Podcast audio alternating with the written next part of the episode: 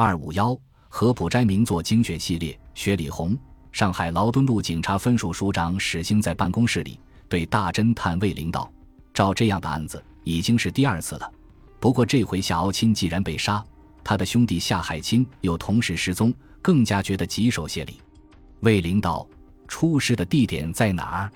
史兴道：“两次都在迈尔路鬼谷别墅的门前，因为那里很荒僻，没有站岗警察，并且鬼谷别墅的主人金宗健已避暑去了，这屋子里没有人。”所以凶手可以任所欲为了。魏灵道：“那么发现夏敖钦尸体的是谁？”史兴道：“是一个乡人，叫王青山的。他今天一清早挑了菜，要到小菜场去，经过麦尔路，就看见那个尸体。他当时吓昏了，把菜蛋也抛在那里，一进赶到这里来报告。我立刻同验尸官吉亨去检验。据吉亨推测，夏敖钦是在昨晚十二点钟以前死的，尸旁并没有什么凶器。最可怕的。”死者的头已破开，脑子也没有了。魏灵听到这里，似乎很注意了一回，才说道：“上回出事，那鬼谷别墅的主人已经出门吗？”史兴道：“大约已经出门一礼拜了。”魏灵道：“现在你把上回出事的情形大略告诉我吧。”史兴在袋里摸出一本日记册子来，翻了一回，就念道：“六月二十五日早上，有退职巡警马龙生来署报告。”迈尔路鬼谷别墅门前有人被杀，头顶裂开，脑子失去。我同吉亨去勘验，果然同报告的一样。后来有师亲包洛生认领，才知道死的叫包贤伦，就是洛生的儿子。这案子到现在还没有。史兴读到这里，魏领导，我已明白，不必再读下去了。照你记得算起来，上回出事是六月二十五，昨天夏敖钦被杀是七月二日，第一次同第二次恰巧相隔一礼拜了。史兴道：“不差。”魏灵道：“现在夏敖钦的尸体相已在陈尸所里，请你领我去检验一下。”康克，你对于这案的意见怎样？这句话是魏灵对他的助手康克说的。康克笑道：“魏灵先生，你又来考试我了。”魏灵道：“不是这样说，在我们没有下手之前，不妨研究一下。”康克道：“我的意思，这并不是谋杀案。”魏灵诧异道：“不是谋杀是什么？”康克道：“或者有什么野兽把他咬死，吃了他的脑子。”魏灵笑道：“非洲却有食人兽。讲到上海地方，虽然迈尔路极荒僻，断没有奇异动物发现的。”康克道：“虽没有食人兽，那张虎狼兔也许有的。要是被人谋杀，为甚没有致命的地方，并且脑子失去，又怎么解释呢？”魏灵道：“我刚才仔细验过。”头顶裂开的地方很光滑，似乎用刀划开的，绝不像被兽类所咬。还有一层也得研究，为什么两岸都在鬼谷别墅的门前？康克道：“那么你疑心鬼谷别墅的主人吗？”魏灵道：“我并不疑心金宗健，或者是别墅里的佣人等辈也未可知。金宗健在莫干山避暑，我已经打电报给他了，说是有人推门进来。”魏灵一看是佣人臧贵，递进一个电报来。魏灵道：“这定是金宗健的回电了，你把它译出来吧。”康克照电报新编译了出来。大家看到：“魏灵先生，我全家在此，别墅中空无一人，仅父。”康克道：“赵副电看起来，这案并不是别墅里人做的，你的推测错误了。”魏灵作不悦状道：“我的思想不见得错误，无论怎样。”这案和别墅多少有关系的，康克晓得魏灵性子刚愎，自己总不会认错的。然而他思想灵敏，谈言危重，康克又很佩服他，所以不敢同他分辨。歇了一会，魏灵拿了帽子，匆匆出门去了。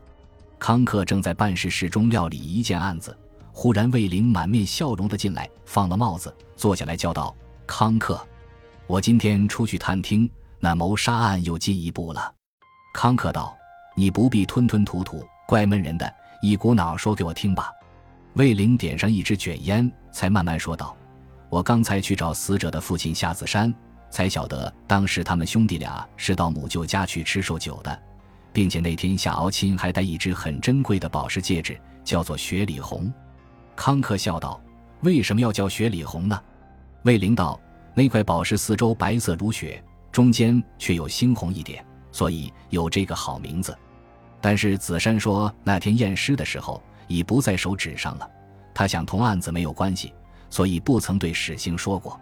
我们现在既然晓得了，只要一心去找那雪里红宝石戒指，就可寻迹进行。康克道：“但是这只戒指到哪里去找呢？”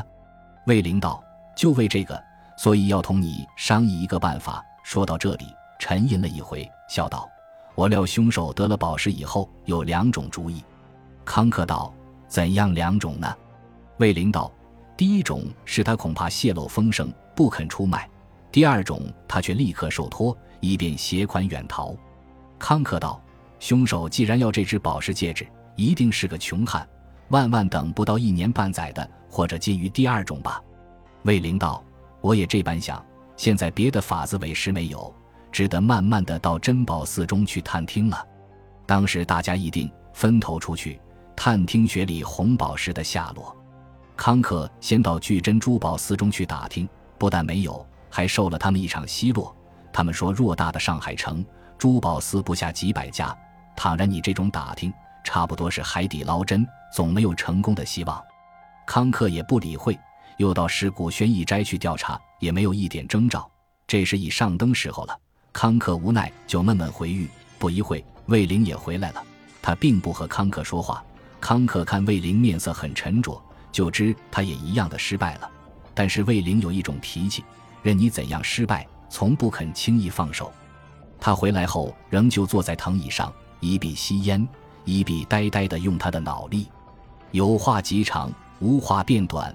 他们每天出去探听，总没有消息。到了第六天的下午，康克回来时，看见魏灵已先在，他的面色却和往日大不相同，面上神采焕发，就知他已得手了。康克正要问他，魏灵先开口道：“康克，到底不出我所料，竟被我查着了。”康克问道：“在哪一家铺子里？”魏灵道：“我今天到西京路的金谷轩里，仔细瞧了一回。”就发现那只雪里红戒指，我就搭讪着问店里的人要卖价多少。当时店主出来道，至少要一万二千块钱。我说不贵，但是这粒宝石你们几时收进的？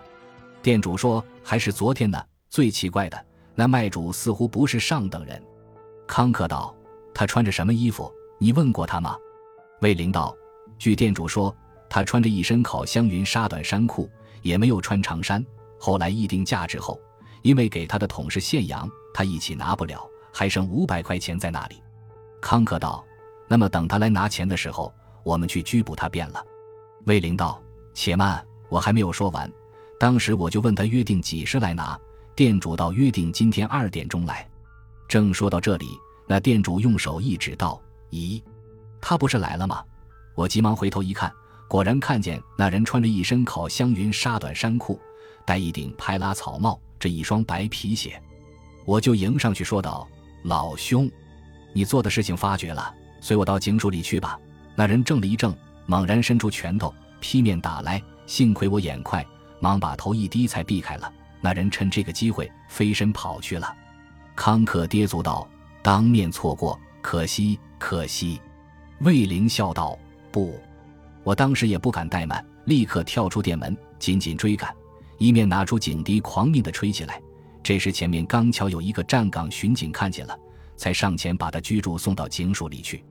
康克拍手道：“照你说来，这案子将近结束了。那么金谷轩里的那只雪里红戒指怎样呢？”魏灵道：“那戒指我已拿到了署长史兴那里，不过金谷轩里违法收赃，所以他们所付的钱只好损失了。我明天同你到警署里去，听听那人的口供怎样。”魏灵和康克到了劳顿路分署，史兴便道：“刚才拘获的毛笔发已借送总署去了。”两人别了史兴，又到天中路总署里来投了名片。那署长海其实立刻出来接见。魏灵先问道：“难道凶手不是他吗？”其实道：“他承认偷宝石戒指，却不承认杀人。现在已拘禁第一监狱，请先生直接去问他吧。”魏灵点点头，就同康克退出。一直向第一监狱走来，途中康克问道：“魏灵先生，我想毛必发的供词未免是狡诈呢。他既说戒指是他偷的，那么戒指就在死者的指上，岂有不是他杀的道理？